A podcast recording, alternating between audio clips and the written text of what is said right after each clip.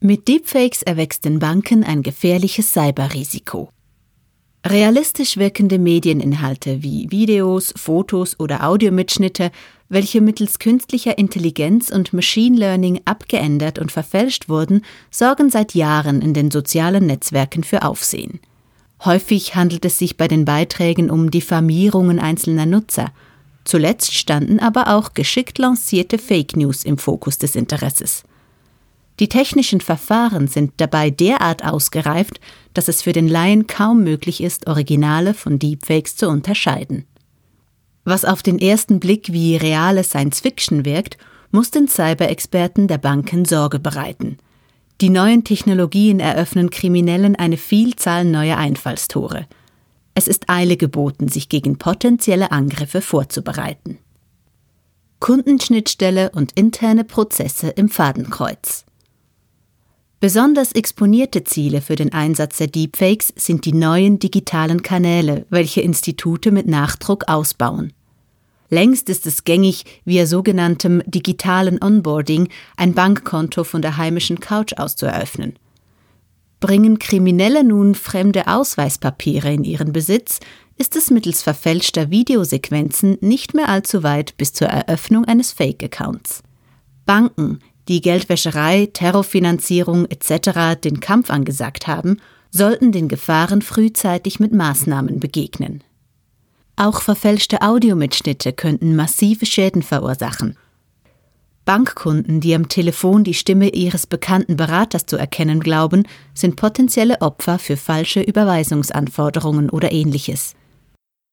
Wie bei den klassischen Cyberrisiken müssen auch interne Prozesse der Banken die neuen kriminellen Potenziale ausreichend antizipieren.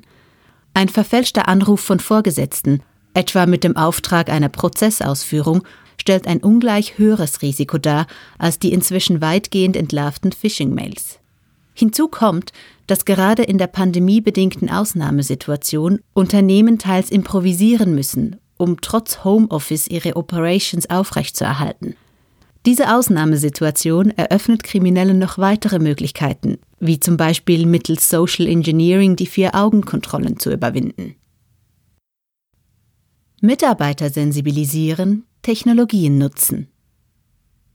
Um den neu entstandenen Risiken adäquat zu begegnen, sind Banken im ersten Schritt angehalten, ihre Mitarbeitenden mit Schulungen auf potenzielle Angriffe, deren neue Methoden und Vorgehensweisen vorzubereiten.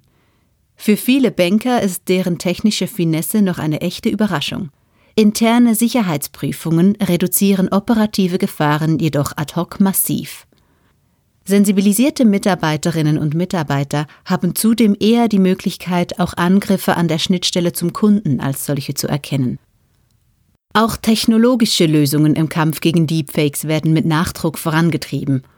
Technologieunternehmen, vor allem auch die besonders betroffenen Big Techs, arbeiten an Softwareanwendungen, die Bausteine wie künstliche Intelligenz, maschinelles Lernen etc. gegen die Angreifer verwenden.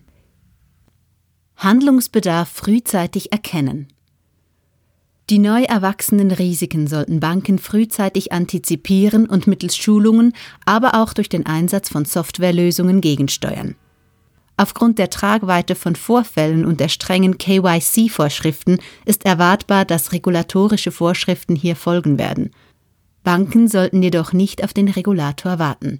Erfolgreiche Angriffe via Deepfake stellen ein nicht zu unterschätzendes Risiko für die Reputation dar. Es gilt daher, schnell zu handeln. Text von Nurdin Abderrahmane, gesprochen von Celine Landolt. Eine Zusammenarbeit der Schweizer Finanzplattform The Onliner mit der Speech Academy Schweiz.